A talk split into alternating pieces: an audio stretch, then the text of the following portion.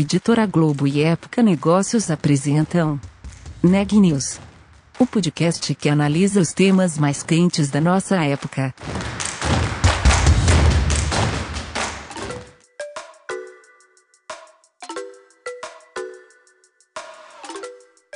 Olá pessoal, meu nome é Renan e está começando mais um Neg News, nosso podcast com a cobertura especial da pandemia do novo coronavírus. Hoje eu estou acompanhado aqui da repórter Ana, que vai nos contar sobre o impacto da crise em uma grande empresa do setor de alimentação e bebidas. Ana, conta mais pra gente, por favor. Isso, Renan. Eu falei com o Rodrigo Bertoncini, ele é diretor de Trade Marketing da PepsiCo, e ele contou para o Neg News como que foi esse período de pandemia na empresa, né? Quando é, todo mundo foi para isolamento social e saindo menos de casa, indo menos vezes aos aos pontos de venda e eles têm um portfólio muito amplo de produtos de alimentação e bebidas e tem uma parte do portfólio deles que tem um apelo muito forte de compra por impulso, né, que são principalmente os snacks e algumas dessas bebidas que eles têm. E com todo o consumo migrando para o canal online, eles também direcionaram todos os esforços e a estratégia deles para esse canal de vendas. E aí fizeram aí uma força-tarefa, inclusive com os parceiros, os revendedores, com lives para ensinar, explicar, orientar né, como que eles poderiam melhorar as vendas nesse canal, como explorar também o marketing digital para impactar nessas vendas. Eles abriram loja no Mercado Livre, né? Loja virtual, deixa claro. E com isso, o canal de vendas online da PepsiCo teve um crescimento exponencial no período. Ele falou em 11 vezes nesses meses, 11 vezes a mais do que o registrado até o fim de 2019. E o que eles estão vendo é que mesmo com a, com a flexibilização, com a reabertura das atividades, o canal online tem, tem se mantido aquecido. Bom, vamos conferir então a entrevista completa. Boa tarde, Rodrigo. Obrigada pela participação, por falar com o Neg News, nosso podcast aqui que está trazendo os impactos da pandemia nos mais diferentes negócios. E hoje a gente quer saber como que foi na Pepsi com esse momento aí lá atrás, se você puder dar um, um cenário de como foi o encerramento 2019 para essa sua área de trade marketing e o que, que vocês estavam planejando para 2020, só para a gente entender como é que a pandemia chegou na empresa. A gente terminou um 2019 bem positivo dentro de trade, né? Muita inovação, muito. O verão para nós é um momento super importante pelas nossas categorias, principalmente de, de snacks, né? Das marcas da Elma Chips. Então, é um momento muito importante de, de venda para nós. Então, a gente terminou um ano muito bem, começou um ano muito bem também, podendo trazer inovação, podendo trazer campanhas. A gente já iniciou o ano com uma promoção de Cheetos junto com a Anitta. Depois, logo em seguida, a gente teve já uma promoção também de Burger King, onde a pessoa, ao comprar os produtos da Elma Chips, ele tinha um código e ele podia ser presenteado com sanduíches, casquinhas de sorvete e Pepsi dentro uh, do Burger King. E aí veio a pandemia, né? E aí, quando veio a pandemia, todo aquele plano que a gente tinha desenhado para as nossas categorias, tanto de salgadinhos, como Todd, como Todinho, como Quaker, é, como biscoito, a gente teve que parar e repensar toda essa, essa estratégia. O primeiro, o, o primeiro ponto nosso foi é, como a gente garantia que o produto ia estar no ponto de venda nesse momento de pandemia. A PepsiCo, como uma empresa de alimentos, a nosso principal objetivo e missão nesse momento era garantir que o alimento estivesse no supermercado disponível para os consumidores. Uh, muita gente dentro de casa, muita gente saindo menos vezes para fazer compras. Então, a nossa grande preocupação foi como reestruturar todo o nosso processo para garantir que o consumidor não tivesse falta de produto nesse primeiro momento. E, Rodrigo, nessa, nessa reestruturação, teve algo, algum plano que vocês tinham, alguma campanha que pensavam em fazer, ou iniciativa, ou inovação que teve que ser cancelada, suspensa, ou apenas vocês é, repensaram justamente como chegar ao consumidor? Algumas coisas a gente teve que postergar, então tinha algumas inovações que a gente tinha pensado, por exemplo, nesse período, ali a partir de março, abril, a gente acabou repensando a estratégia não fazia sentido trazer uma inovação naquele momento, né? O consumidor estava querendo aquela compra mais certeira, de fazer aquela compra mais certa de abastecimento naquele momento. Algo que passou a ser potencializado e a gente acelerou muito dentro da PepsiCo foi o e-commerce. É, a partir daquele momento, muita gente dentro de casa querendo facilitar a tua compra. A gente também rapidamente foi para um, uma aceleração da nossa estratégia de e-commerce. Então, sim, tiveram algumas coisas que a gente teve que parar naquele momento, mas também tiveram outras coisas que a gente acelerou por entender o momento que o consumidor estava passando, que os nossos clientes também estavam passando uh, quando tudo isso começou lá no comecinho de março, mais ou menos. Pois é, e o, o setor de alimentos, até a gente fez uma semana especial dessa área de alimentação, mostrando como foi o impacto, e foi um do, do, da, da, pandemia, foi um do, dos setores que mais teve impacto, principalmente o varejo, né, supermercados e essa área do e-commerce também, que foi bastante acelerada para qualquer setor, qualquer segmento e na área de alimentos também, né? E vocês, então, realmente veio a pandemia e vocês começaram a direcionar os esforços para o e-commerce. E eu queria entender o que vocês fizeram, qual foi a estratégia, eu sei que fizeram parcerias, né? Conta um pouco dessa história. Acho que a primeira coisa que é legal contar para você é que a primeira coisa que a gente fez até antes do e-commerce foi proteger o nosso time, né? É, ainda era tudo muito novo ali em março, mas foi garantir que todo o nosso time de vendas, que é um time bastante grande que está na rua todos os dias, tivessem completamente protegidos para que eles pudessem realizar o trabalho deles e garantir que o consumidor encontrasse o produto na loja física. Então, toda a questão de álcool gel, de máscara, distanciamento, tudo isso foi um trabalho muito forte feito desde o começo da pandemia para garantir que a gente tivesse o nosso time 100% protegido. Na parte de e-commerce, o que a gente fez foi muito rapidamente montar um time 100% exclusivo. A gente já tinha algumas pessoas tocando o e-commerce dentro da PepsiCo. Quando tudo aconteceu, a gente rapidamente montou uma estrutura 100% dedicada para e-commerce dentro da companhia. E passamos a ajudar os nossos clientes também a entender como fazer isso acontecer de uma maneira mais rápida, né? Porque a pandemia também pegou muitas empresas ainda despreparadas para fazer o e-commerce funcionar. Tanto que logo lá no começo, acho que em maio, se eu não me engano, finalzinho de maio, a gente fez uma live onde a gente trouxe parceiros nossos, né? Então, parceiros que trabalham com e-commerce, né? Com agências de e-commerce. A gente trouxe o Facebook, a gente trouxe a Nielsen e a gente fez uma live é, para os nossos clientes, parceiros, para explicar é, como eles poderiam, poderiam, naquele momento, potencializar a venda deles de e-commerce. Porque era, era algo muito novo para todo mundo e foi algo muito rápido, né? Uma coisa é você sair de um mês onde você tem que vender 10, 15, 20% para você sair de 10 para 100%, né? Todo mundo teve que dobrar suas operações de e-commerce. Então, foi um processo onde a gente primeiro se estruturou dentro de casa na PepsiCo, e aí logo em seguida a gente já começou a trabalhar com os nossos parceiros, clientes, para garantir que eles também estivessem preparados para que essa onda que iria acontecer, a gente pudesse ajudar. E um benefício de ser uma multinacional como a PepsiCo é que a gente tinha contato direto com as nossas operações da Europa. Então, eu conversei muito com pessoas da PepsiCo de e-commerce da Europa para dizer: vocês estão oito semanas na nossa frente, né? O que, que vocês fizeram? E a gente também trouxe essa informação para os nossos clientes para dizer: olha, não quer dizer que isso vai acontecer 100% igual no Brasil, mas quando a gente conversa com os nossos times na Itália, na Espanha, na Inglaterra, esse foi o movimento do consumidor quando tudo isso começou. Então, se preparem, porque pode ser que isso aconteça também no Brasil. E acho que isso foi um diferencial também que nos aproximou muito dos nossos clientes. E aconteceu ou teve algum diferencial com os consumidores europeus? Muita coisa parecida, Ana, muita coisa parecida. Acho que algumas coisas um pouquinho diferentes. Então, quando você olha o mercado europeu e, e as grandes capitais europeias, você tem muita questão das lojas de bairro, né? Então, é, onde você teve um maior crescimento num primeiro momento do consumo quando você olha países da Europa. Já no Brasil, foi um começo foi um pouco diferente, né? As pessoas preferiram as lojas maiores, porque se eu tenho que sair uma vez só para fazer a compra, eu não quero correr o risco de ir em uma loja e não encontrar tudo que eu preciso. Então, as grandes lojas no começo do Brasil foram as lojas que cresceram mais rapidamente, porque exatamente o consumidor não queria gastar uma saída dele da casa para não ter tudo que ele precisava para comprar. Então, algumas coisas foram um pouco diferentes, mas no geral é muito engraçado, né? O consumidor, o shopper, é, é, foi muito parecido assim. O abastecimento, o crescimento das categorias, foi tudo meio parecido.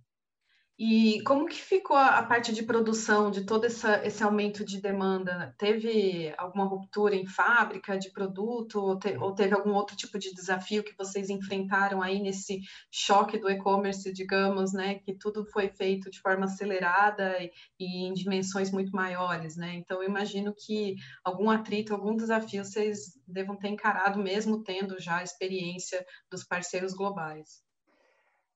Assim, a gente teve que rever nosso planejamento, né? Estava é, tudo prontinho, tudo muito bem encaminhado até o começo de março.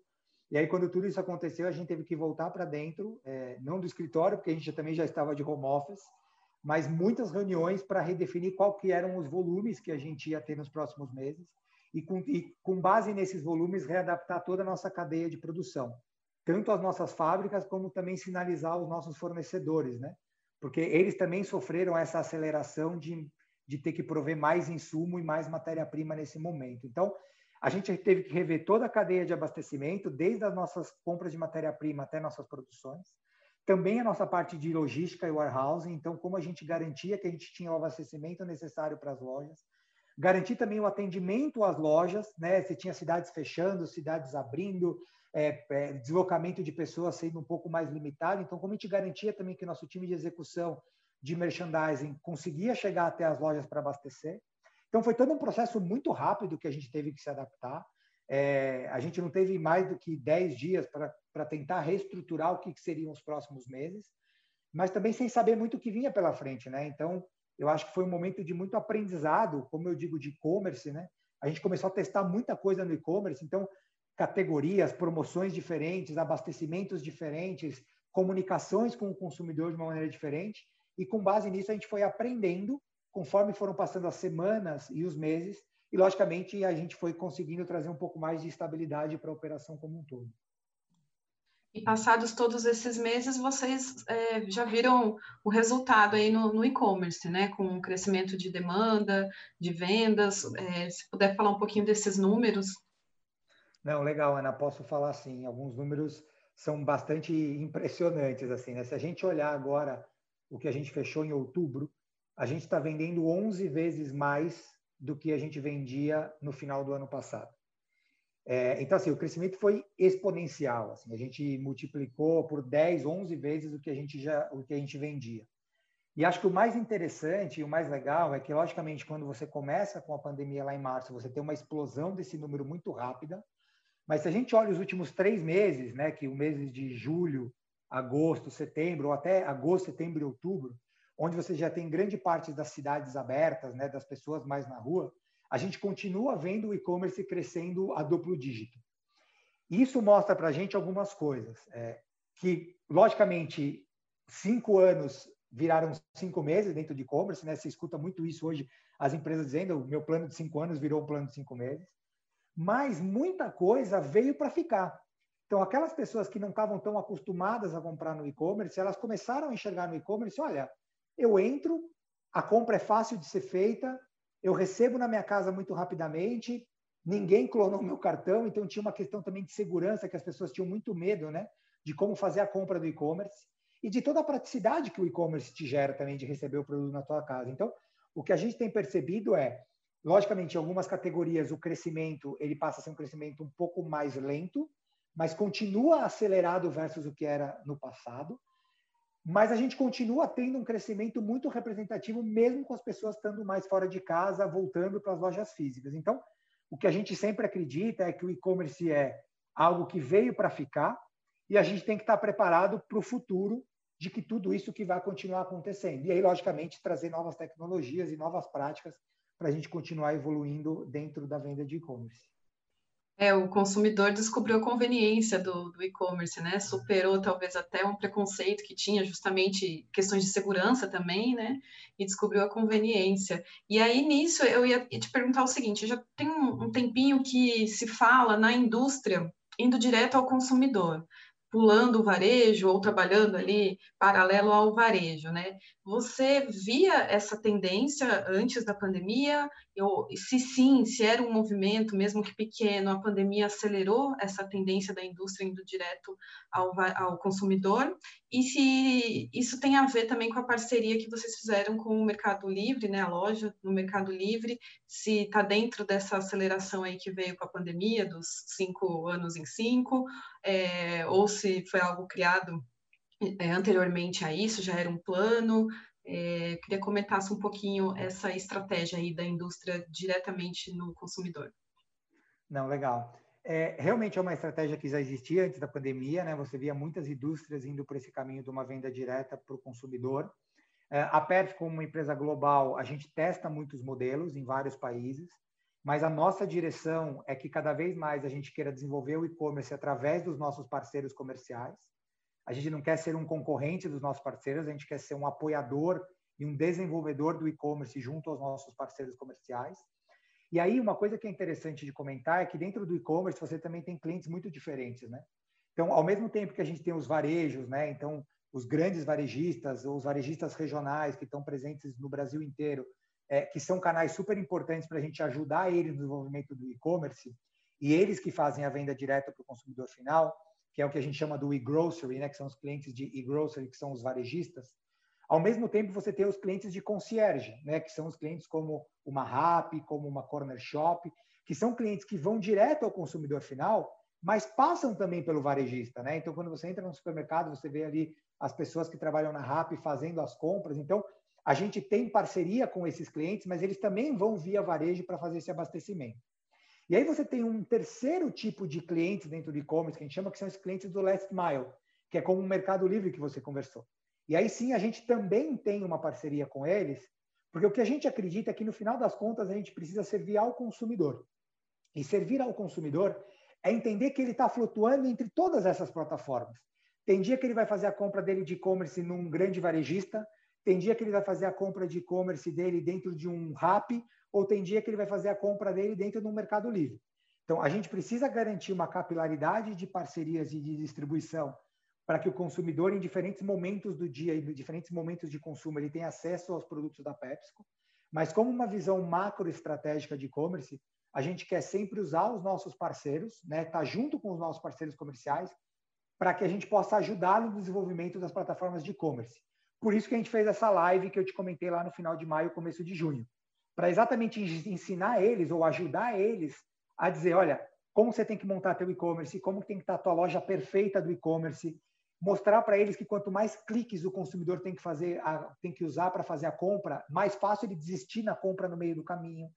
É, como eles podiam ligar as mídias digitais deles com o e-commerce. Então, por exemplo, você vai fazer uma comunicação no teu Facebook, na tua página de Instagram, quando você já traz isso fluxo para o teu e-commerce, né, o famoso click to buy, então é, não é só comunicar, mas é comunicar para que isso gere uma venda dentro da tua loja de e-commerce. Então, essa é um pouco da visão da PepsiCo, mas logicamente como uma empresa com um portfólio muito diverso, que vai desde o café da manhã com aveia até os snacks, os biscoitos, Todd, Todinho, a gente também tem que ter uma capilaridade de parcerias e distribuição que permita chegar ao nosso consumidor final. Já que você falou do, do portfólio, eu justamente te perguntar que vocês têm um, uma linha aí, os snacks, é, especificamente, que trabalha muito com a indulgência e com a parte de, vamos dizer, de um momento de, de lazer, né? É, esses foram os produtos que tiveram maior procura, maior demanda nesse período, como uma forma de, de conforto durante o isolamento social, ou ao contrário, os produtos na linha café da manhã, saudáveis, que fizeram mais sucesso? Teve aí alguma mudança nesse tipo de comportamento do consumidor? A gente percebeu um movimento diferente em quase todas as categorias. Né? Eu posso citar, por exemplo, a aveia. A aveia é um produto bastante usado no Brasil no consumo do café da manhã, né? dependendo da região do Brasil. Ou ele é usado muito com frutas, como um topping para frutas, ou ele é usado para mingau, por exemplo. E o que a gente percebeu é uma grande, um grande volume de pedidos, inclusive dos nossos consumidores, sobre receitas com aveia. Né? Então, se você pegar todo um trabalho que você hoje, ao entrar no site de Quaker ou entrar para comprar no e-commerce uh, Quaker, a gente trabalhou muito a questão de receitas, porque também as pessoas estavam em casa em busca de receitas mais saudáveis para o café da manhã e para durante o dia. Então, a gente pôde trabalhar isso muito quando a gente fala de Quaker. Quando você vai para salgadinho, as pessoas também estavam dentro de casa. Então, aquela uma ou duas refeições que as pessoas faziam dentro de casa viraram quatro, cinco refeições. Né? Aquele snackzinho que você comia às 10 da manhã no escritório ou às quatro da tarde, passaram a ser dentro da sua casa. Então, a gente percebeu também um aumento de consumo nessa linha de produtos. É, é, inclusive, a gente chegou até em alguns parceiros de e-commerce fazer algumas vendas junto com com é, é, computadores, com notebooks, com aparelhos eletrônicos para dizer, olha, né, você precisa ter um break no seu dia, né? E aí para fazer um break no seu dia, a gente tem um portfólio aqui de salt, de snacks que a gente pode ajudar vocês. Então, dependendo da categoria, uma outra categoria nossa que eu posso te comentar também que o crescimento foi muito grande foi a categoria de quero coco. É, as pessoas tomando, né, buscando tomar algo mais saudável dentro de casa e também indo menos ao supermercado e não querendo carregar tanto peso, a gente teve alguns clientes um crescimento muito exponencial na venda de e-commerce em Quero Coco também. Então, para cada categoria, você teve um movimento diferente. E como a gente tem um portfólio muito diverso, isso permitiu a gente também ir aprendendo um pouco com cada categoria, com cada produto, e a partir daí ir desenvolvendo campanhas e plataformas que pudessem atender ao nosso consumidor nesses diferentes momentos de consumo durante o dia. E agora a gente está nesse momento, agora começo de novembro, de reabertura, né? Muita coisa já voltou, acho que escritórios e escolas que mais ou menos ainda estão mais é, fechados, né? Mais isolados, mas as pessoas já estão voltando. Vocês já viram que o consumidor rompeu essa barreira aí do e-commerce, então tá passou a, a adotar o e-commerce também e teve essa diferença no, nos hábitos alimentares ou essa essa mudança, essa maior demanda. É, como é que estão os planos, então, para agora, esse fim de 2020, para 2021? Então, continua essa estratégia de focar em parcerias, em e-commerce, em campanhas, em promoções? Quais são os planos e a estratégia agora para um futuro próximo, né? Porque a gente já aprendeu que não dá mais para planejar muito longo prazo agora, né? Mas vamos dizer para um futuro próximo aí, virada para 2021. É verdade, Ana. Acho que uma coisa muito legal que a gente fez também, a gente separou um pouco as conversas no meio da pandemia, a gente separou um pouco as conversas entre o que a gente tinha que fazer naquele momento e como a gente deveria se preparar para um momento onde as coisas começassem a voltar um pouco mais à, à normalidade, vamos dizer assim. Então, o que foi legal disso é que, por exemplo, quando a gente começou a olhar para onde estava indo a questão de abertura, o consumidor voltando a, a um momento de consumo um pouco mais parecido com o que ele tinha lá no começo do ano, a gente logo, assim, logo em agosto, a gente já veio com uma promoção super forte de Elma Chips, que era a promoção da grana no pacote. Então, ao comprar os produtos da Elma Chips que participavam da promoção, a pessoa tinha um código que ela digitava no site da marca é, ou por celular e ela ganhava dinheiro com essa premiação. Ao acabar essa promoção, a gente já agora, desde o final de outubro, a gente já entrou com uma nova promoção de Alma Chips, que está agora no ponto de venda, que é a promoção dos Tazos de Pac-Man, né? aquele joguinho da década de 80. As pessoas podem, ao comprar o produto, também digitar esse código, concorrer a prêmios e também poder baixar esse jogo, que a gente sabe que toda essa parte de gaming também é algo que vem crescendo muito. Então, a gente está com essa promoção agora no ponto de venda. A gente lançou o Wasabi, um novo sabor de Doritos, que tem sido um sucesso. Então, em agosto, a gente lançou Doritos Wasabi. É, então, a gente veio é, a gente está agora com um pack promocional de Todd também no ponto de venda. Ao comprar os potes de Todd, você ganha um copo personalizado de Todd. Então, quando a gente começou a montar o plano pós-saída, vamos dizer assim, desse, desse momento, a gente falou: olha, a gente tem que voltar com um calendário super agressivo, a gente tem que estar muito forte no ponto de venda, até porque esse é um pouco do DNA da PepsiCo, né? O nosso DNA da PepsiCo é uma companhia de execução de ponto de venda. Então a gente já veio logo em seguida com essas promoções, com inovação, com o pack promocional de Todd. Estamos entrando agora aí no verão, que é de novo um momento muito importante para a categoria de salgadinhos. Então a gente está indo muito forte para fechar esse ano e já entrar o começo do ano que vem. Esse mês, só para fechar, esse mês a gente traz uma nova linha de produtos de salgadinhos para o Brasil, que é Flaming Hot. Pela primeira vez a gente traz um novo conceito abaixo de várias marcas da companhia. Então, se você for no ponto de venda, Ana, se o consumidor começar a observar, eles vão ver um paredão roxo dentro da nossa categoria de salgadinhos. Então, é um produto que ele é um pouco mais apimentado e a gente trouxe abaixo de algumas marcas nossas. Então, você tem o Doritos Flame Hot, você tem Lay's Flame Hot, você tem Cheetos Flame Hot, você tem Torcida Flame Hot e você tem Ruffles Flame Hot. Então, você vai ver um paredão roxo com todas essas marcas abaixo de uma plataforma que é uma plataforma global da companhia e que tem tido muito sucesso em outros países também.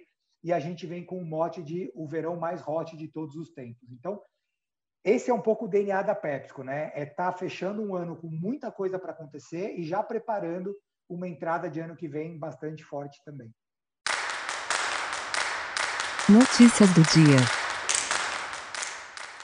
Os transtornos causados pela pandemia de Covid-19 nas campanhas de imunização contra o sarampo e a poliomielite deixaram milhões de crianças vulneráveis ao risco de doenças mortais e debilitantes, alertaram as agências da Organização das Nações Unidas nesta sexta-feira. Em um pedido de financiamento urgente para evitar epidemias das doenças contagiosas, o Fundo das Nações Unidas para a Infância, a UNICEF, e a Organização Mundial da Saúde, OMS, disseram que 665 milhões de dólares são necessários para tratar de disparidades de imunidade perigosas em países pobres e de renda média. O IPCA, que mede a inflação oficial, teve taxa de 0,86% em outubro desse ano. A taxa é superior ao 0,64% em setembro desse ano e ao 0,1% de outubro do ano passado. De acordo com o IBGE, essa é a maior taxa do IPCA para o mês de outubro desde 2002. O último boletim do Conselho Nacional de Secretários de Saúde mostrou que o Brasil tem hoje 5.631.181 casos confirmados de novo coronavírus. O número de óbitos é de 162.015, o que nos deixa com uma taxa de letalidade de 2,9%. Por hoje é só, pessoal, e até mais!